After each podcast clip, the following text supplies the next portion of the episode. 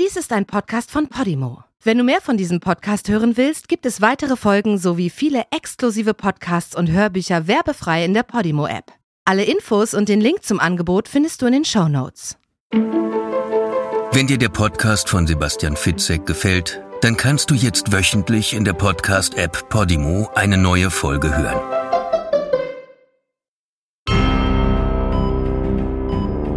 Die meisten Menschen sterben zwischen 2 und 5 Uhr morgens, was 3.29 Uhr statistisch gesehen zu einer sehr gefährlichen Uhrzeit macht. Vor allen Dingen für Menschen, die so ängstlich sind wie Sebastian Fitzek.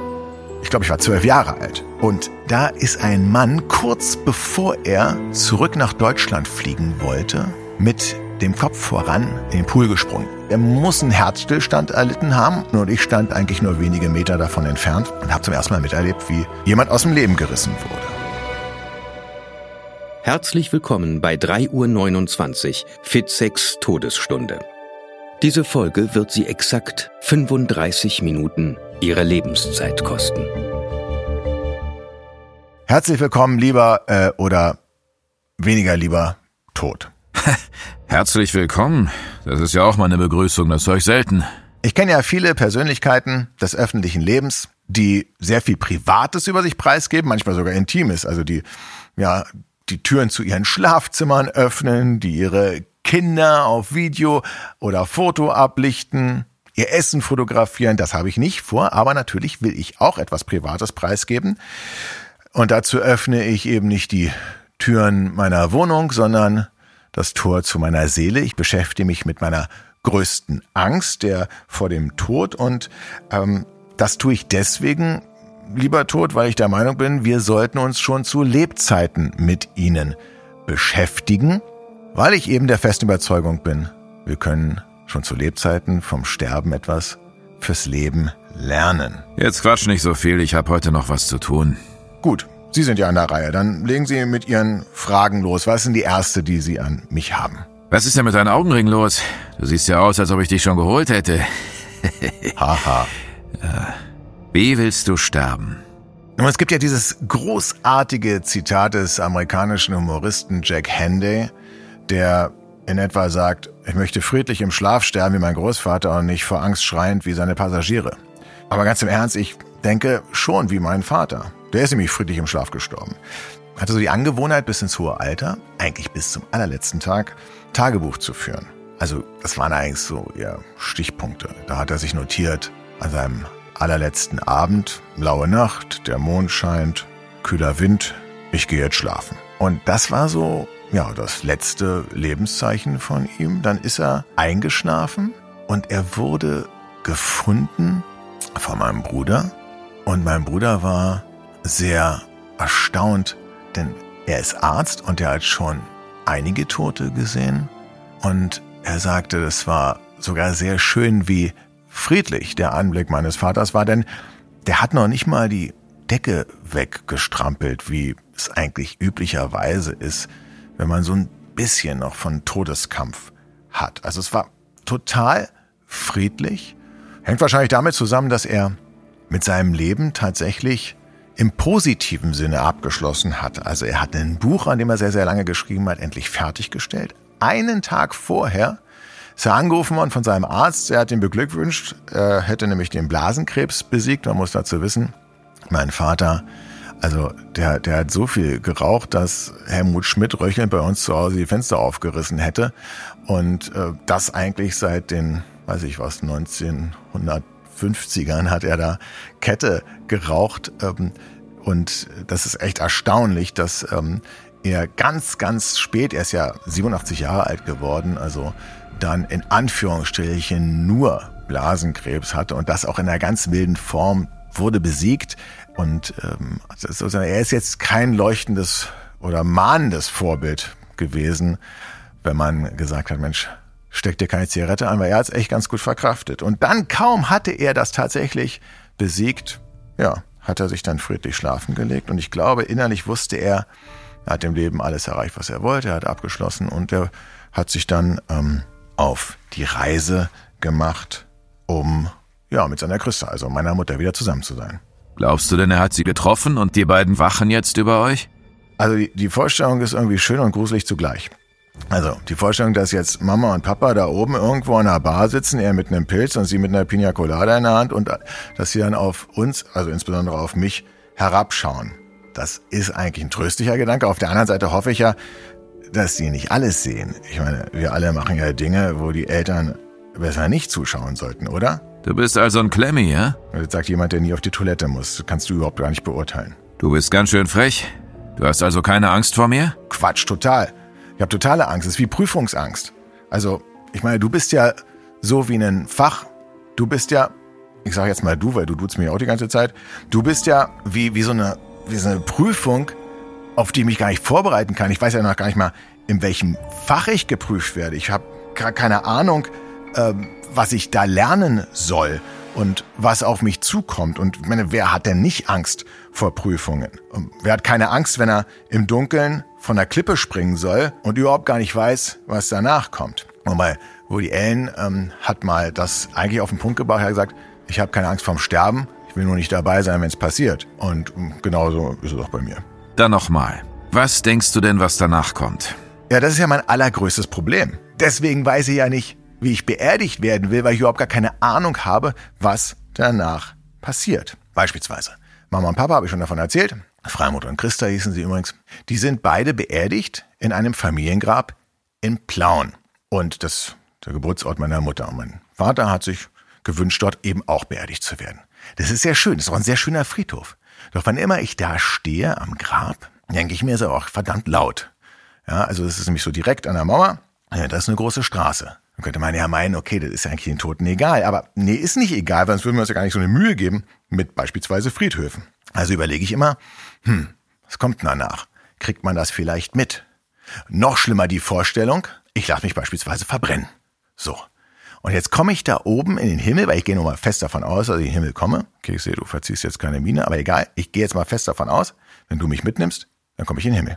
So, und dann steht da jemand, er oder sie oder es, macht mir die Tür auf und sagt, sag mal, wo ist denn dein Körper? Ich sage, ich habe keinen Körper, ich habe mich ja verbrannt und habe mich verbrennen lassen.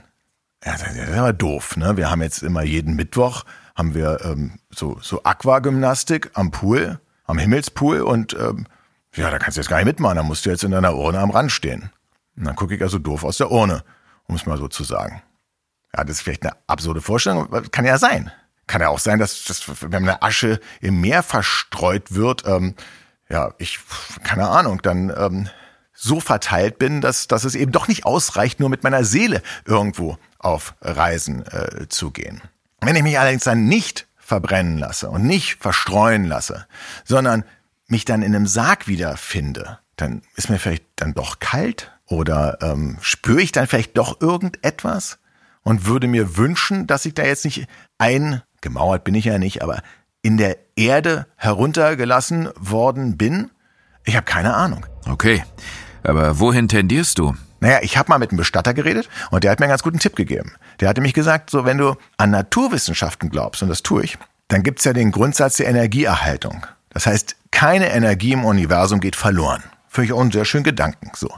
Dann sagt er, na ja, wenn du dich verbrennen lässt, dann verpufft deine Energie ja irgendwo im Universum. Aber wenn du dich beerdigen, begraben lässt, dann bist du ja irgendwann einmal vielleicht Futter für Kleinstlebewesen. Hoffen wir mal, dass es nur Kleinstlebewesen sind. Deine Energie geht also über in andere Organismen, mindestens ins Erdreich. Und das wäre doch eigentlich ein ganz tröstlicher Gedanke, dass man irgendwie nicht weg ist, sondern einfach in einer anderen Form übergegangen ist. Die Energie zumindest. Dachte ich, ja stimmt. Das spricht eigentlich für die Bestattung. Ich bin eine Frostbeule, Schilddrüsenunterfunktion, wie du wahrscheinlich weißt. Und mir wird halt schnell kalt, aber trotzdem sage ich mir, okay, ich, ich hoffe, ich spüre nach dem Tod nichts mehr. Also ich tendiere, hast ja gefragt, ich tendiere dazu, mich graben zu lassen, auch weil man ja selbst im Tod nicht nur an sich denken sollte, sondern eben an seine Hinterbliebenen, an die Angehörigen. Auch da hat der Bestatter gesagt, es ist irgendwie tröstlicher, wenn man einen Punkt hat, zu dem man hingehen kann und wo man sich erinnern kann, so wie ich eben nach Plauen zu dem Familiengrab. Und das gibt es eben bei Seebestattungen nicht so. Kann man natürlich auch irgendwie anders regeln, gar keine Frage. Und so, ein fester Bezugspunkt, eine feste Grabstätte. Also ja, dazu tendiere ich. Also, An irgendein Leben nach dem Tod glaubst du aber schon. Naja, ich habe schon die Angst, dass es so ist wie vor meiner Geburt, wie so ein ewiger, traumloser Schlaf. Und wenn man aus dem geweckt wird, erinnert man sich an gar nichts. Und ich bin nun auch nicht so ein esoterischer Mensch, der da besondere Theorien entwickelt hat, an die ich mich jetzt auch klammern könnte. Obwohl ich muss schon eine Sache sagen, die hat mich nachdenklich gemacht. Ich habe ja angefangen 2000 ungefähr Bücher zu schreiben, Psychothriller. Mein allererstes Buch, Die Therapie.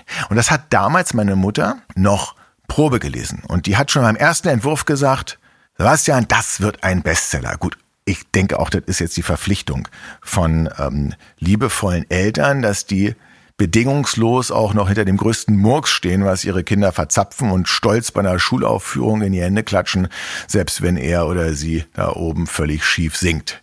Und ähm, ich bin mir auch bewusst, dass mein allererster Entwurf alles andere war als das, was man unter einem Bestseller versteht. Aber sie war total begeistert und sie hat gesagt, nee, das wird was, das wird was, das wird was. Sie hat mich dabei unterstützt, das loszuschicken an den Verlag. Sie hat mich bei der Agentursuche unterstützt. Sie war, muss man jetzt auch sagen, Deutschlehrerin. Mein Vater, Deutschlehrer, hat mich auch sehr unterstützt. Aber die treibende Kraft, die immer gesagt hat, das wird was, mach weiter, gib nicht auf, das war meine Mutter. So. Und nun war es so, dass mein Buch, ich habe den Vertrag, das hat sie noch mitbekommen bei Drömer Knauer, 2004, den Verlagsvertrag, den habe ich bekommen. Und sie wusste, ihr Sohn Sebastian, der wird veröffentlicht. Damit ist ja für mich schon mal ein Traum in Erfüllung gegangen. Ich habe gar nicht von Bestseller geträumt. Sie sagt aber immer wieder, das wird einer, das wird einer. So. Dann hat man das ganz häufig verschoben, dieses Buch. Ähm, das war auch nicht so wichtig im Verlagsprogramm. Und dann haben wir irgendwann einen Slot gefunden und gesagt, okay, wir machen das im Juni 2006. Im April 2006 allerdings ist meine Mutter bereits verstorben. Sie hat also die Veröffentlichung dieses Buches nicht mehr mitbekommen. Sie hat aber sehr wohl mitbekommen, dass ich immer wieder widersprochen habe. Ich habe gesagt, Mama, das kann gar kein Bestseller werden. Es ist völlig unmöglich, dass es ein Bestseller wird, weil die drucken nur 2500 Stück. Ja, wenn es hochkommt, wollen die 4000 Stück drucken. Es gibt aber 5500 Buchhandlungen in Deutschland. Rechnen dir mal aus, wie viele Therapien da pro Buchhandlung rumstehen. Das sind ja noch nicht mal 0,78 oder sowas, ja. Und wer geht denn irgendwie in eine Buchhandlung, schaut, was gibt's Neues unter F und gibt in einer Dreiviertel Therapie wieder raus? Das kann gar kein Bestseller werden. Und selbst wenn alle Bücher in einer Woche aus irgendeinem Grund aufgekauft werden würden, und zwar nicht von mir, sondern von, weiß ich was, eben 4000 Kundinnen oder Kunden, würde es nicht ausreichen, um in die Bestsellerliste zu kommen, weil es ist immer noch zu wenig. Höchstwahrscheinlich. So, hat sie alles nicht überzeugt, meinte, nein, nein, du wirst schon sehen, du wirst schon sehen, das wird ein Bestseller. Und tatsächlich passierte, als es dann veröffentlicht wurde im Juni, erstmal gar nichts. Es war überhaupt gar nicht zu sehen. Keiner interessierte sich für eben diesen komischen Autor mit diesem komischen Namen Fitzek, der den Psychos oder schreibt, der in Deutschland spielt. Und auf einmal, ich habe keine Ahnung wieso. Ich habe wirklich bis heute analysieren die Verlage, und zwar nicht nur mein Verlag, also der, bei dem ich veröffentliche, nämlich der Drüber Knauer Verlag, sondern alle anderen Verlage analysieren, wie kann es denn sein, dass jemand mit einer Kleinstauflage ohne Werbung, ohne Autogrammkarten, ohne weiß der Geier was, ohne eine Lesereise, ähm, ohne Werbefilme, ohne Marketing auf einmal Platz eins bei Amazon ist. Selbst ich dachte, das ist ein Computerfehler. Die Bildzeitung hat recherchiert, ob ich vielleicht selbst die Auflage aufgekauft hatte und Amazon hat damals gesagt, nee, nee, kann gar nicht sein. Und dann war das sogar noch, noch so, dass Amazon UK an Amazon Deutschland eine E-Mail schrieb, die haben da die deutsche Bestsellerliste überwacht, nachdem ich nach Monaten immer noch auf Platz eins war, haben die gesagt, who the fuck is Fitzek? Weil sie wissen wollten, wie dieser komische Autor, der vor J.K. Rowling und Dan Brown in der Internet-Bestsellerliste rangiert. Und natürlich habe ich hin und wieder dann gedacht, okay, also Mama, du musst da irgendwie deine Finger drin haben. Ich meine, weil du warst die Einzige, die immer gesagt hat, das wirst ein Bestseller. Es ist gegen jede Erfahrung bis heute völlig unerklärlich, wie das passiert ist. Und ja, tatsächlich hast du aber dann am Ende recht behalten. Also ähm, tatsächlich glaube ich dann schon, ja, vielleicht kommt dann doch irgendwas noch danach. Hattest du schon mal eine konkrete Begegnung mit mir? Also ich persönlich war schon häufig in deiner Nähe. Ja? Also nicht so im Sinne von Nahtoderfahrung, die ich jetzt gehabt hätte. Da spreche ich übrigens ähm, in einer der folgenden Ausgaben mit Menschen, die Nahtoderfahrungen hatten, die beinahe schon mal gestorben sind. Die wissen konkret aus eigener Erfahrung, wie es sich anfühlt. Aber beispielsweise auf Kuba. Da war ich mal, als ich, ich glaube, ich war zwölf Jahre alt. Und da ist ein Mann kurz bevor er zurück nach Deutschland fliegen wollte, mit dem Kopf voran in den Pool gesprungen. Kopf voran war gar nicht so das Problem. Das Problem war offensichtlich, dass er irgendwie mit dem kalten Wasser nicht klar kam. Er hatte vielleicht auch zu viel gegessen. Ich, ich habe keine Ahnung, was passiert ist. Er muss einen Herzstillstand erlitten haben.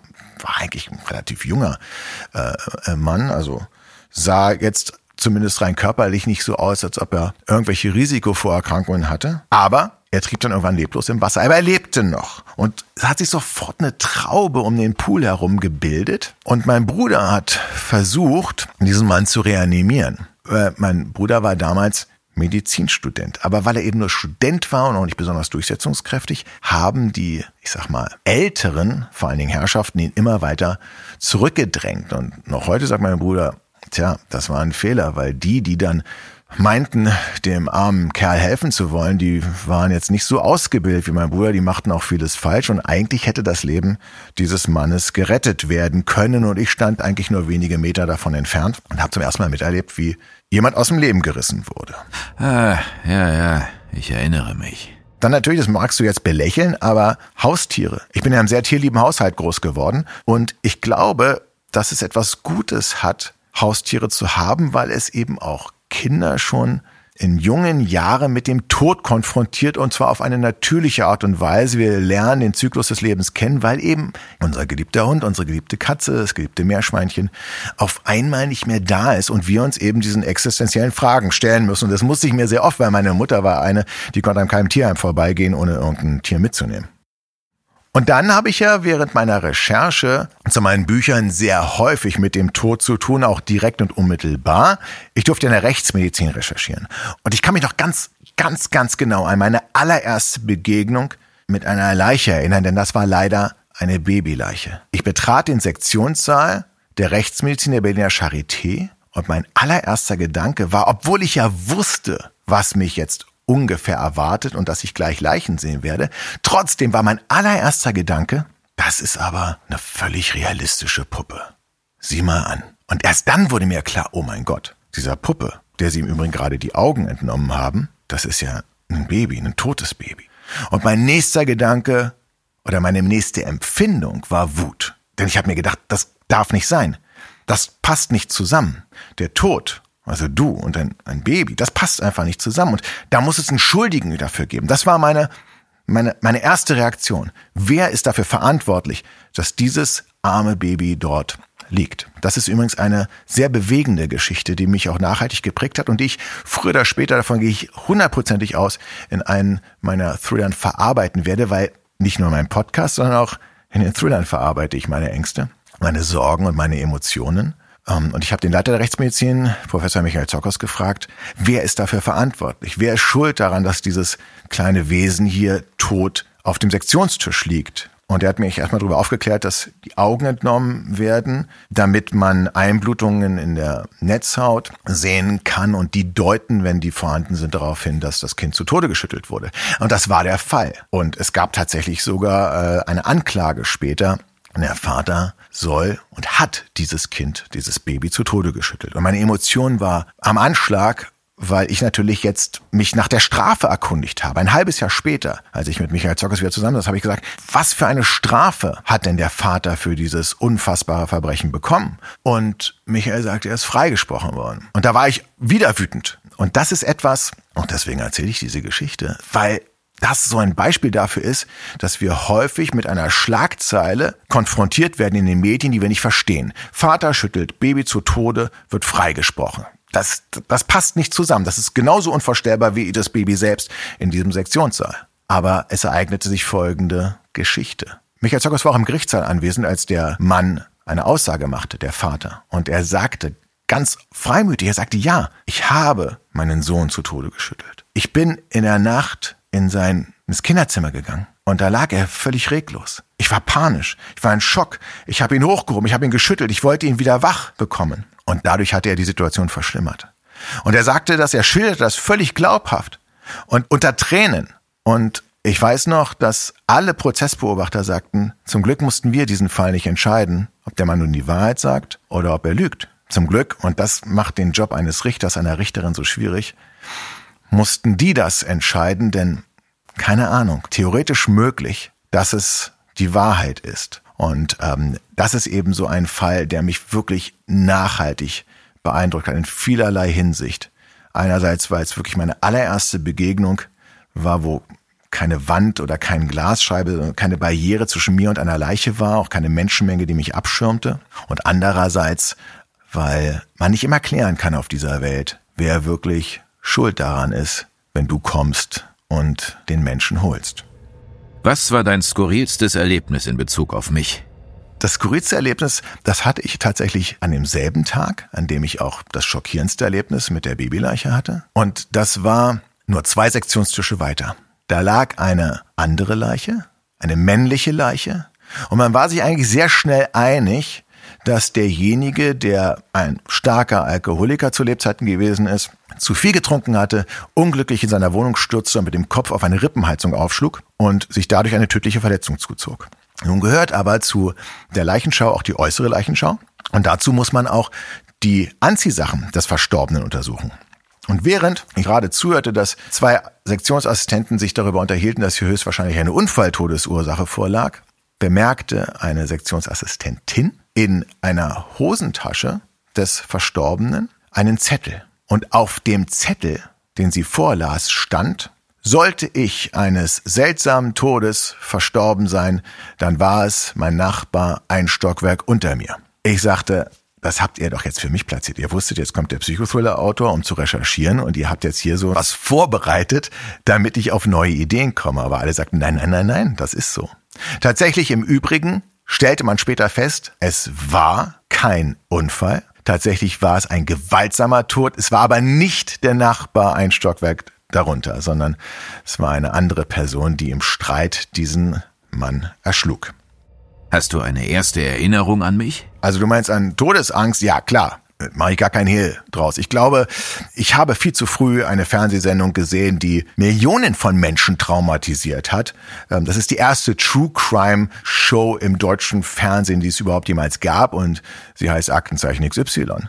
Und ich war noch ein kleiner Junge und ich war eingenommen und fasziniert, aber eben auch wirklich eingeschüchtert von der Art und Weise, wie dort Kriminalfälle in Szene gesetzt wurden mit Schauspielern, Szenen, gruselige Szenen, wie ich fand, nachgestellt wurden. Und ich, ich, ich kann mich noch genau erinnern, ich habe ja früher Tennis gespielt und ähm, im Herbst aber war es ja schon früh dunkel und dann bin ich mit meinem Fahrrad äh, von den Tennisplätzen nach Hause, als ich so, so 13 war oder so, ge gefahren. Und da musste ich immer an so einem Parkplatz in der Habichstraße vorbei und auf dem Parkplatz da stand so ein verlassener, ich glaube er war verlassen, Wohnwagen und, und, und das war das einzige Vehikel auf diesem riesigen dunklen Parkplatz, an dem ich mit meinem Fahrrad vorbei musste. Und ich hatte immer diese sonore Off-Stimme von Aktenzeichen XY im Hintergrund Grund, die sagte, Sebastian F. wurde das letzte Mal lebend gesehen an der Kreuzung habe ich Straße, Ecke, Maike Verfahrt. Und dann bin ich ganz schnell nach Hause gefahren, weil ich wirklich, das war meine allererste Angst, ich hatte große Angst, entführt zu werden.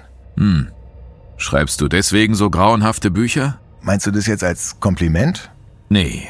Also okay, ja, ich verarbeite damit natürlich ähm, meine Ängste und es ist wahrscheinlich der Grund dafür, dass auch heute noch in meinen Psychothrillern so häufig Entführungen vorkommen. Ich glaube wirklich, das hat seine Ursache, wie so häufig eben, durch ein Ereignis in der Kindheit. Es ist ja nun nicht so, dass irgendjemand im Alter von 65 Jahren beschließt, okay, ich war jetzt mein ganzes Leben lang zufrieden als Widerspruchssachbearbeiter im Bauordnungsamt, so und jetzt gehe ich mal los, gehe in den Baumarkt, hole mir eine Axt und, und werde Axtmörder da ist ja in der Regel irgendetwas schon in der Kindheit vorgefallen und bei mir eben natürlich auch.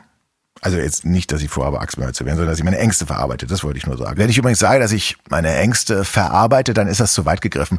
Ich bearbeite sie, denn sind ja danach nicht weg. Meine Angst vor dir bleibt ja immer. Und Kinder, und ich ja nun einige habe, die verstärken die Ängste nochmal. Es war, es war so, dass vor der Geburt meines allerersten Kindes, als das öffentlich wurde, dass ich demnächst Vater werde, da bekam ich Leserpost. Und einige schrieben, aber nicht, dass du jetzt anfängst, so zum Weichei zu werden und nur weil du ein Kind hast, auf einmal Rosamunde Pilcher Romane äh, schreibst und alles nur noch in rosa-rote Watte getaucht ist. Und ich habe damals schon geantwortet, und zwar bevor ich Vater wurde, ich glaube, es wird eher andersrum. Ich glaube eher, dass ich intensiver schreiben werde. Vielleicht sogar streckenweise expliziter.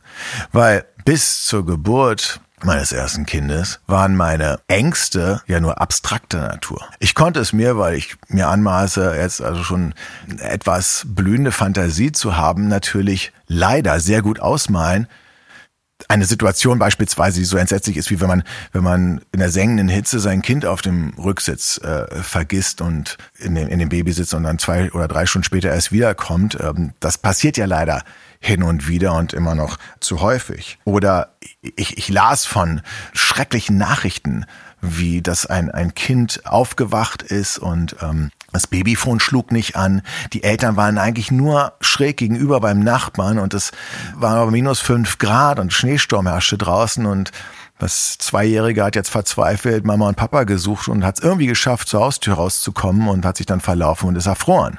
Das sind diese furchtbaren Geschichten, die mich schon sehr berührt haben und ich wusste, das ist aber nicht mehr so abstrakt, sondern es ist noch viel konkreter, wenn ich jetzt also selbst Vater bin. Und tatsächlich ähm, war das dann auch so, dass ich eine Zeit lang deutlich mehr Ängste hatte, deswegen deutlich intensiver und expliziter geschrieben habe. Und solche Geschichten lassen mich natürlich überhaupt nicht los. Aber wenn ich sie niedergeschrieben habe, dann ist es tatsächlich so, dass, dass ich sie in eine Form gebracht habe. Und diese Sorgen, zumindest diese eine Sorge, die ich verarbeitet, bearbeitet habe, die schwirrt nicht permanent in meinem Kopf herum wie so ein Grübelgedanke, den man nicht los wird. Und ähm, zumindest zeitweise gelingt es mir dann, wenn ich dieser Angst eine Form gegeben habe, sie in ein Bücherregal einzusortieren und mich nicht permanent mit ihr beschäftigen zu müssen. Was denkst du? Warum lesen Menschen so gerne über mich? Tja, vor allen Dingen Frauen. Das ist ja das Erstaunliche. Ich, ich habe vor kurzem ein lustiges Buch geschrieben, der erste letzte Tag. Da haben jetzt zum ersten Mal Männer in der Überzahl geschrieben, endlich kann ich dich auch mal lesen. Ich verstehe nicht, was mit meiner Frau los ist. Die hatte ich immer auf dem Nachttisch und die liest so ein hartes Zeug. Ich traue mich da nicht ran. Das ist tatsächlich erstaunlich. Ja? Aber ich muss dich enttäuschen. Leserinnen und Leser lesen nicht so gerne über dich. Sie lesen hauptsächlich über das Leben. Du bist der Angriff auf das Leben. Du bedrohst es. Und wenn du das Leben bedrohst, dann müssen wir uns die Frage stellen, wofür lohnt es sich eigentlich zu leben? Das heißt, du bist eigentlich immer nur der Anlass, aber ich, ich kann dir versichern, die wenigsten meiner Leserinnen oder Leser, die drücken jetzt auf 400 Seiten die Daumen, dass am Ende auch wirklich alle tot sind, also alle von dir geholt worden sind, dass am Ende gar keine Hoffnung mehr gibt. Ganz im Gegenteil. Die wünschen sich auch zumindest teilweise ein Happy End. Insofern muss ich dir leider sagen, die wenigsten mögen dich. Die können dich noch nicht einmal riechen. Wieso? Wie rieche ich denn? Ja, also nach meiner Erfahrung riechst du so ein bisschen wie ranzige, süßliche Leberwurst. Als ich in der Rechtsmedizin war, habe ich gesagt, komm, Micha, gib mir mal die Minzpaste, wie ich die aus Schweigender Lämmer kenne, die man sich da unter die Nase reibt. Aber tatsächlich, das ist auch so eine Drehbuchlegende, die gibt's gar nicht. Die gibt's noch nicht mal für, für Besucher. Also du hast schon einen sehr intensiven Geruch. Was hat es denn nun eigentlich mit 3.29 Uhr auf sich? Da sprichst du eine sehr persönliche Geschichte an. Und ich habe ja vorhin schon gesagt, dass ich nicht so der esoterische Typ bin, habe das aber schon gleich eingeschränkt, weil ich dieses Erlebnis mit meiner Mutter hatte und mit ihr hatte ich noch ein weiteres Erlebnis. Leider kein sehr schönes und leider eins, was sich eben um 3.29 Uhr in der Nacht abspielte. Meine Mutter wurde operiert in Hannover und erlitt während der Operation einen Stammhirninfarkt.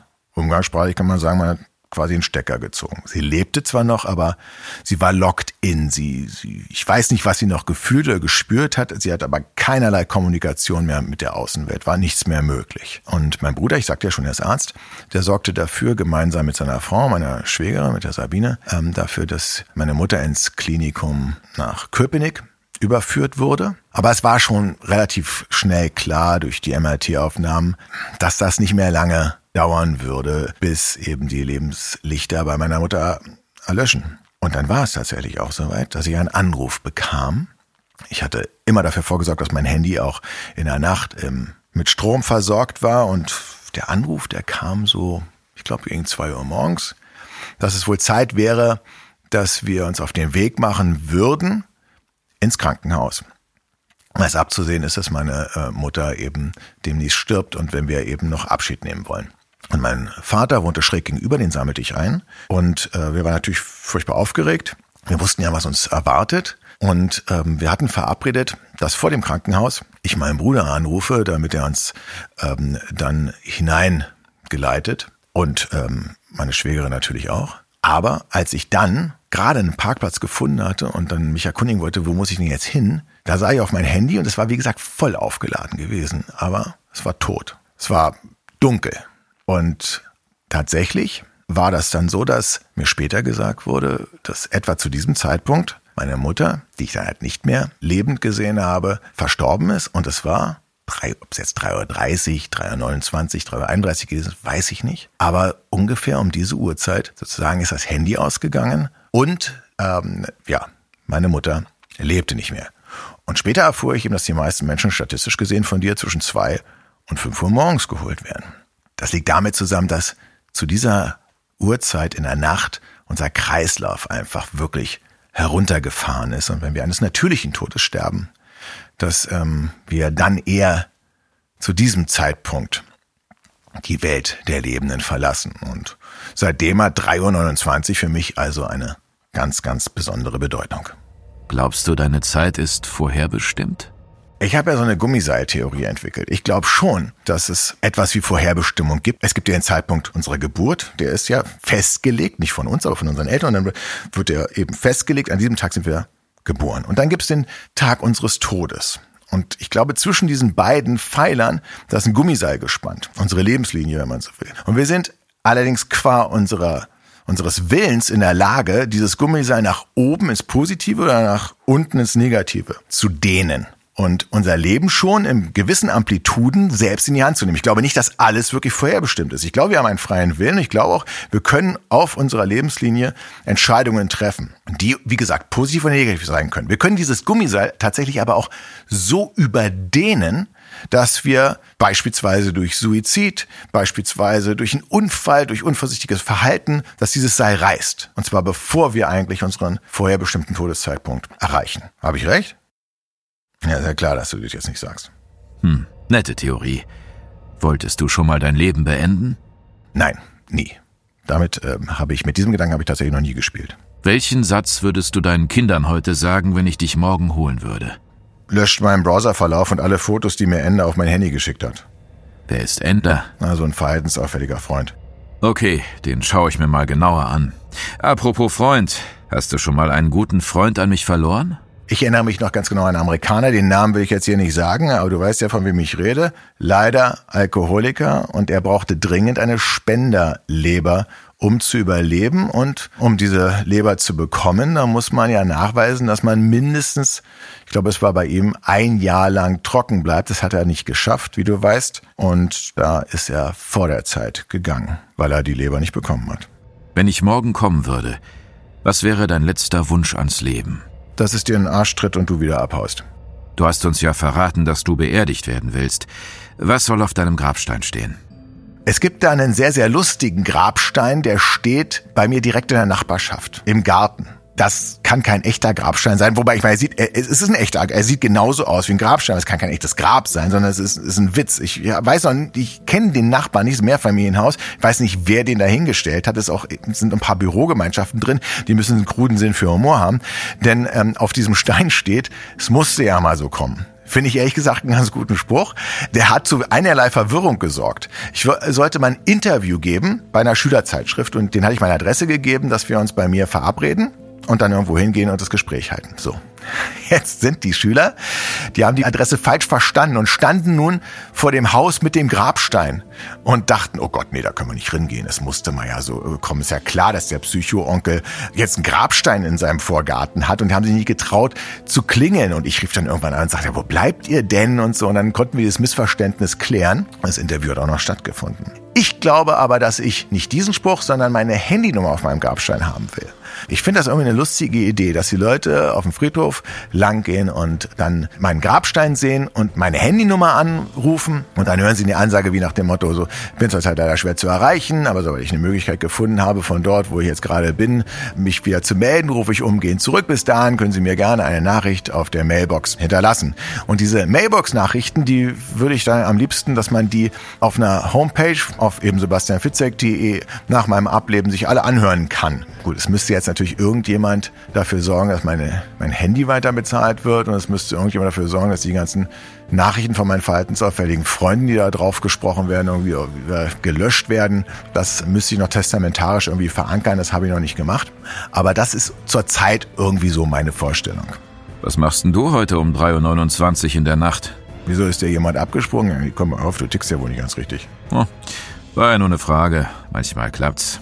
Wenn du keine weiteren Fragen mehr hast, dann danke fürs Gespräch, lieber Tod. Ah, keine Ursache. Ich komme wieder.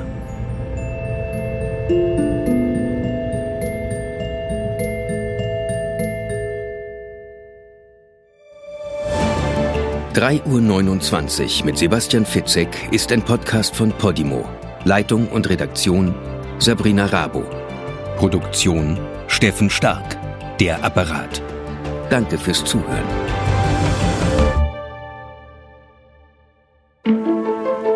Wenn dir der Podcast von Sebastian Fitzek gefällt, dann kannst du jetzt wöchentlich in der Podcast-App Podimo eine neue Folge hören.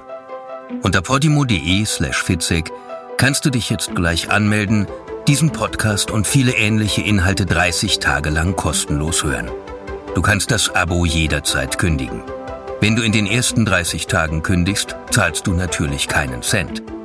Wenn du nach deinem Probeabo bei Podimo bleiben willst, zahlst du im Monat nur 4,99 Euro und bekommst weiterhin Zugriff auf all die exklusiven Inhalte auf Podimo.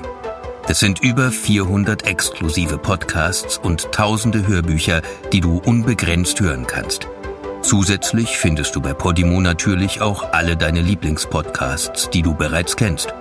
Also einfach erstmal unter podimo.de slash fitzek anmelden, App runterladen und alles kostenlos anhören.